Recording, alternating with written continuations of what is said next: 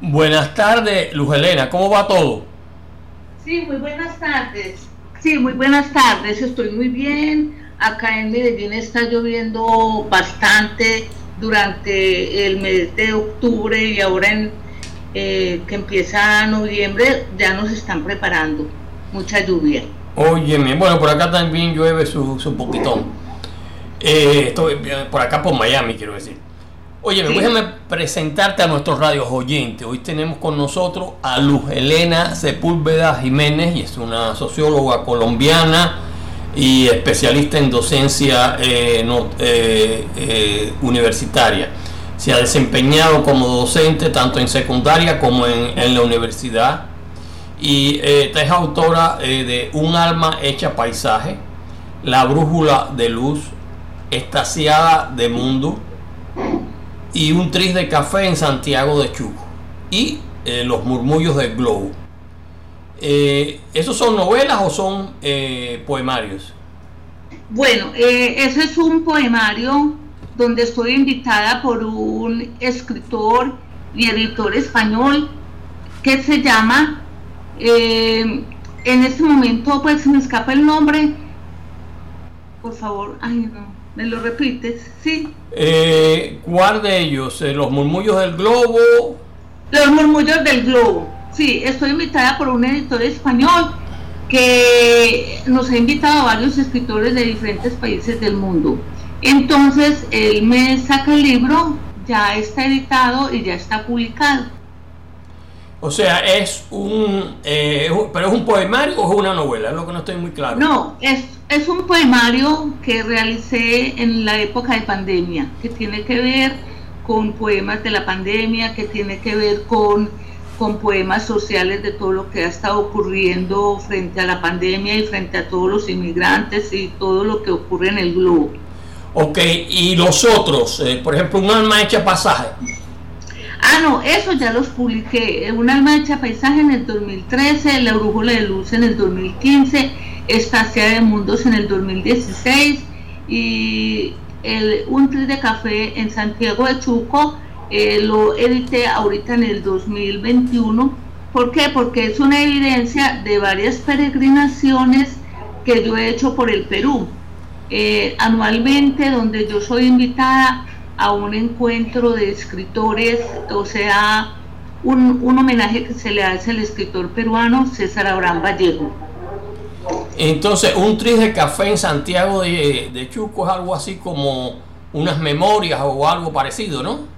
No, son poemas que tienen que ver con la vida y obra de él y son también crónicas sobre las eh, vivencias que yo he tenido visitando esta, esta región, porque es una hermosa región que tiene el Perú, que se llama la Sierra de la Libertad, y en esa región se encuentra Santiago de Chuco.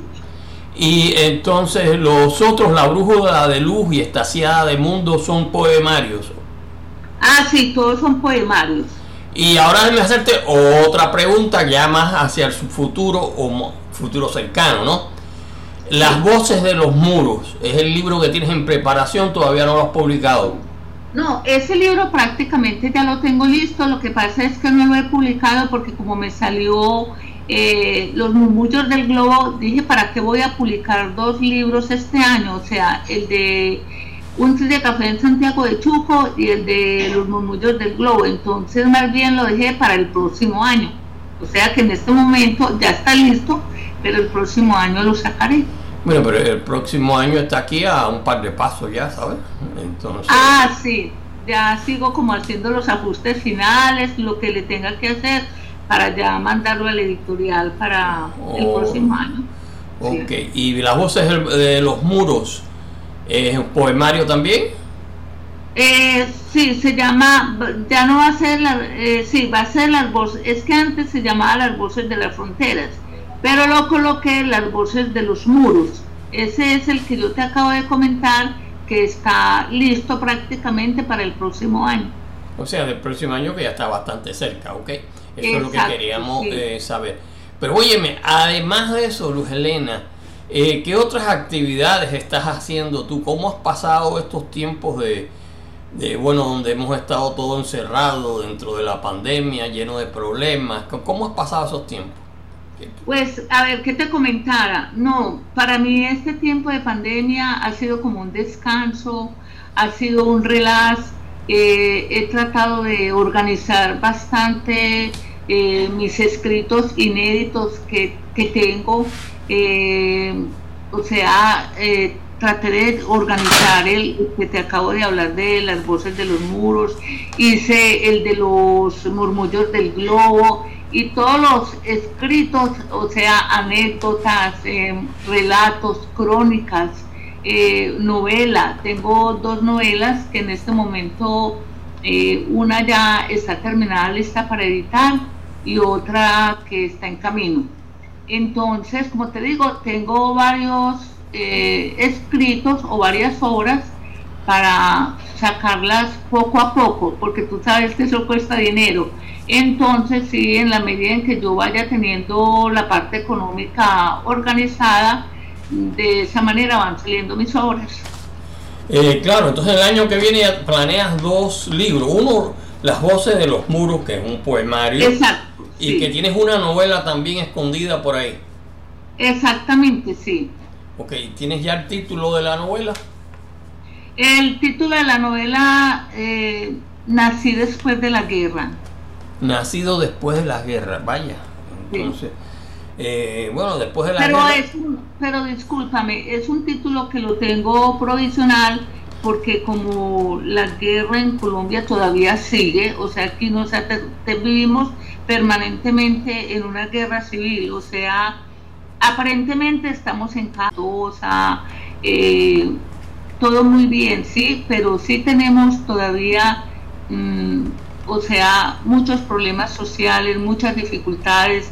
Te has dado cuenta de los procesos de paz que en este momento han dejado lunares en el país, en las diferentes regiones, porque muchos no se han, eh, o sea, no se, no se sometieron a, a la justicia, ¿sí? y en este momento pues están todavía en los montes, sí, o sea que todavía la guerra no se ha terminado. Bueno, tú sabes que lamentablemente eh, la historia humana es historia de guerras, desde Homero eh, para acá, en Liliada y en, Ulises, que, que, bueno, en otras partes del mundo le decían Odiseo también. Entonces, y así llevamos más de dos mil años y, la guerra sigue en todas partes, más, menos, más, menos. Eh, por suerte, hoy, ahora, bueno, Colombia está atravesando un, sendero hacia la paz, ¿no? Esperemos que continúe. Entonces, pero bueno, eh, me alegro, bueno, de, todos tus libros. Eh, y además de eso, otros proyectos que tengas para el próximo año? Sí, como te digo, tengo eh, unos proyectos como de ir a unos eventos que tengo invitaciones. Ya te comenté que en el 2019, o sea, eh, yo hice una gira con mis libros a diferentes países de Asia y de Europa y estuvimos en África. Entonces estuve en Taiwán, estuve en, Francia, estuve en España, en Italia, en Mozambique, en, o sea, un recorrido por todo el sur, que fue muy lindo, el sur de Francia y varias regiones de Francia. Ese evento fue hermoso.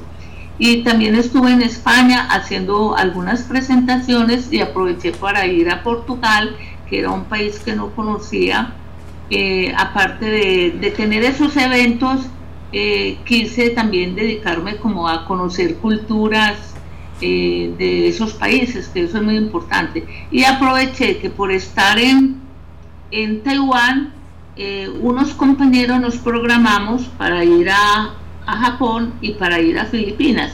Pero ahí sí fuimos de turismo, pero el interés de nosotros era explorar las vivencias, la cultura del pueblo japonés, las vivencias y la cultura del pueblo filipino. No es tanto de turismo como ir a comprar cosas, a llenarnos de, de, porque tú sabes que uno por allá no puede traer nada, uno lleva una maleta de 20 kilos y si se pasa uno no, ahí, ahí le toca pagar, ahí le toca pagar el, lo, más, lo más que usted lleve. O sea que inclusive muchos libros no los pude recibir. Y vaya, claro, los libros pesan, ese es un problema, ¿no? Y eh, por eso se ha ido imponiendo pues poco a poco el libro digital, porque es mucho más barato y se puede trasladar sin costo. Entonces, este, eh, yo siempre recuerdo, este, esto fue hace tres o cuatro años por ahí, ese, eh, o más. Entonces, que una joven colombiana que me había dado eh, la portada de dos de mis libros, la, primera, la portada de la segunda edición de El silencio de los doce, de los doce y eh, además me dio la secuela del, del, Silencio de los Doce, que es eh, los peligros de los acosos online. Pues me dio las dos portadas. Después el Silencio de los Doce tiene una nueva portada porque se hizo una nueva edición, ¿no? Pero bueno, ella me pide el libro y yo, claro, imagínense, me había dado la portada, además de eso había hecho una eh, colaboración dentro de los relatos sobre el tráfico humano del Silencio de los Doce esplendorosa. No le podía decir que no. Entonces voy a la oficina de correo a enviarle el, libro.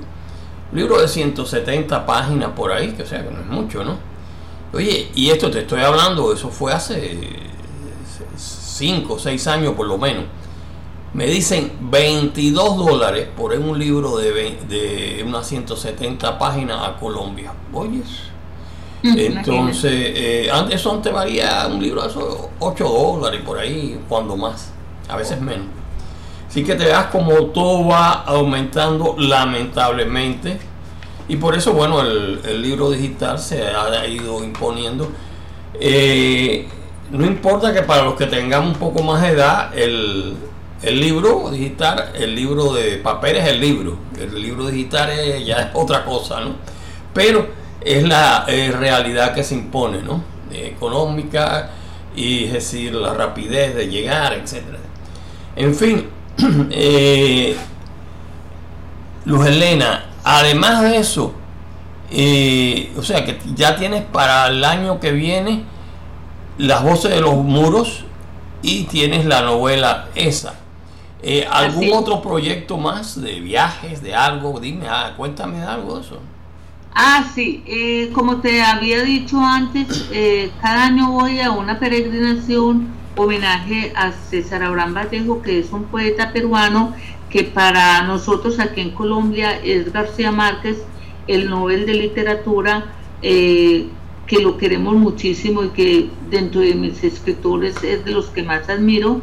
Pero César Abraham Vallejo es un escritor que en el Perú es visto como, como un ídolo, o sea, allá cada año se le hace una, un desagravio eh, porque él injustamente estuvo encarcelado en una cárcel en Trujillo, porque le atribuyeron eh, un delito entre dos barrios de su pueblo que se llama Santiago de Chuco. Por eso mi libro se llama Un tris de Santiago de Chuco. Entonces yo voy cada año a esa peregrinación porque me ha gustado mucho la obra de él, le he leído bastante.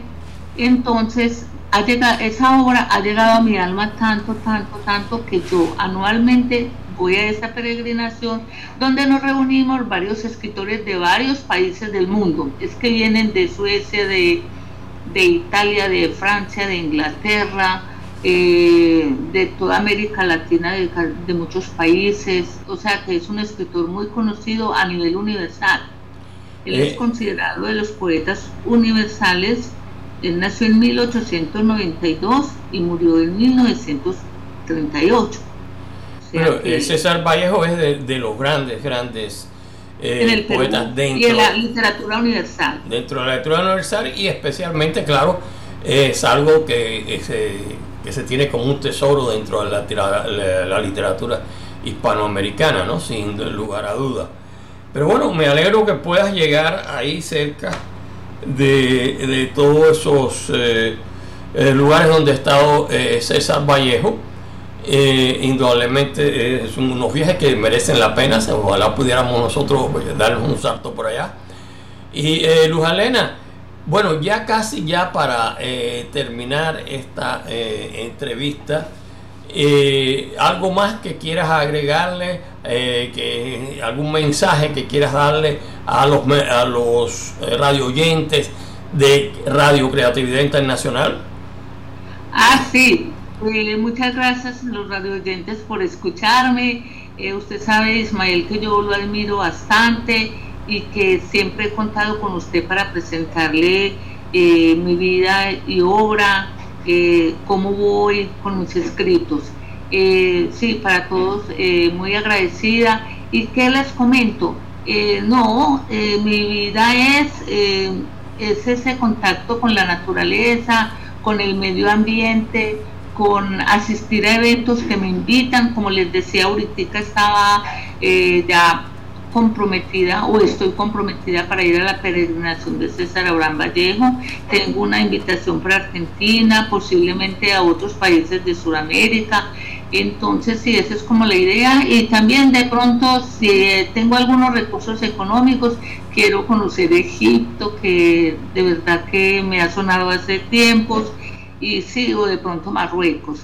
Pero ya eso es como depende de mi situación económica para el próximo año.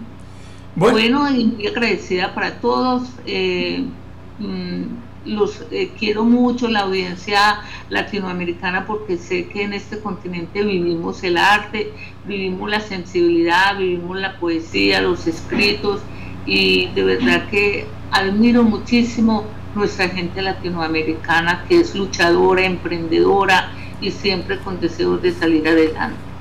Eh, bueno, eh, te agradecemos también tu tiempo.